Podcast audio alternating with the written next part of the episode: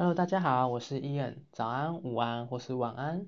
今天是礼拜五，那我昨天去打了新冠疫苗，打第一剂的辉瑞的疫苗。其实到目前为止，除了就是打打针的位置，就是手臂会酸痛以外，没有什么特别大的副作用。但听说疫苗就是新辉瑞的疫苗，好像是会在第二针会有比较大的副作用，我也不是很确定，到时候我打了再来跟各位分享。回归正题，我今天想来跟各位聊聊，就是关于瑞典这边的教育制度以及上班的一些文化啊等等的一些问题。有朋友问我说，就是关于我在瑞典这边的授课方式或评分方式有没有什么不一样啊？我可以说，其实在这边的上课模式跟在台湾非常非常不一样。简单来说，第一点最不一样的地方，我觉得是他把呃在瑞典这边，他把一个学期分成三等份，那每三等份都会有。不同的课程要去上，举例来说好了，如果在台湾我一学期有六堂课，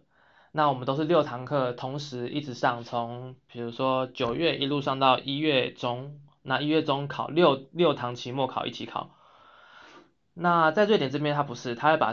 六堂课分成三等份，就是二二二这样子，所以你等于是九月到十月底的时候只上两堂课，那十月底的时候可能会有这两堂课期末考要考。那直到这两堂课过了以后，再把它再上下两，再上第三堂和第四堂课，然后中间又可能会有三四堂的期末考，然后再是五六堂，然后才会学习结束。所以有些人说在国外读书比较简单，其实我并不觉得耶，因为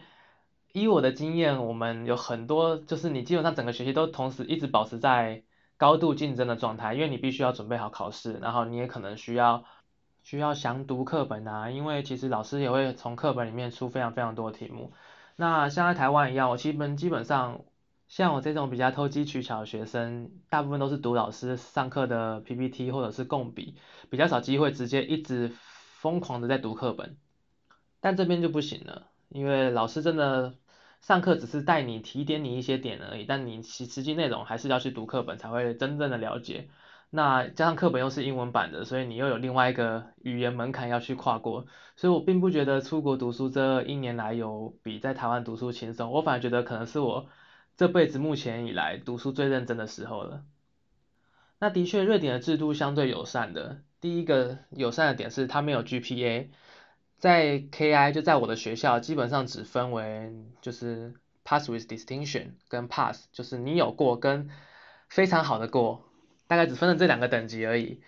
那要拿到，你可以想象要拿到 PWD 的感觉，Pass with Distinction 的感觉，大概就是你每科在八十分以上，所以基本上就是六十到八十一个区间，八十到一百一个区间，大概只有这两个等级的区别而已，所以它并没有到很难过。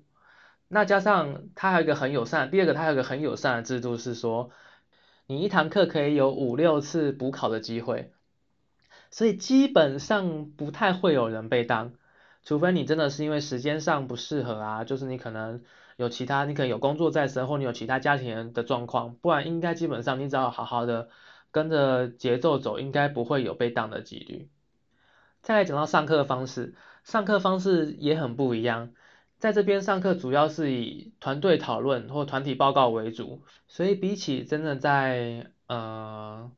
猜题或真的真的在写考古题的过程，更多时间你要花在跟你的队员沟通，然后你的报告分配。然后我们非常习惯的一个方方法是，就是比如说一份报告有六个不同的部分，那如果一组有六个人，我们就一个人拿一个部分去写，然后写完以后把报告合并起来就好了。但我在这边我发现大家其实并不习惯这样的方向，大家更习惯说就是大家一起讨论啊，找灵感以及。达到共识，说这份报告我们希望完成的样子是什么？所以比起你真的一个人努力写报告的过程，更多时间你是花在跟你的队友沟通，一起找灵感啊，一起讨论你们想要得到的方向跟内容。还有一点就是刚刚前面讲评分制度关系，因为有两个等级嘛，那你们班就是你们同组的人就会一开始就会讨论好说，呃，我们这份报告我们想要拿到哪个等级，所以我们要放多少的努力在这份报告里面。这对我来讲是一个很冲击的事情，因为在我以前的教育背景下，我觉得就是当然是拿越高分越好啊，不论你要放多少的努力。但是因为可能是年纪，或者是可能是因为硕士班的，所以大家会开始分配自己的时间，因为时间就是如此的有限，大家都各自有各自想做的事情。那所以我们就会说，OK，那我们这份报告，我们比如说我们只想要拿 pass，那大家就不要放这么多的心意在上面。那如果想拿 pass with distinction，我们就要更努力的做到是更好，大概是这样的一个时间以及努力的一个平衡。那普遍来说，这边老师还是比较鼓励式教育的，就是如果你做不好，或者他觉得你你不到他要求的标准，他也会告诉你说是哪些原因或者是哪些点需要你回去修改的。那我觉得比起我以前在台湾读硕士班的经历，这样子的一个有引导性的一个教学，会对我来讲更学习更快更有效率。当然，这主要还是看老师啦。我相信台湾也有非常非常多好的老师是可以在做这样的类似的事情。那这边也有一些。不怎么样的老师，那可能就也对学生不怎么样。还有一点我想要提的就是，呃，很有趣的就是我们亚洲人或是说我们台湾人不太会回答一些，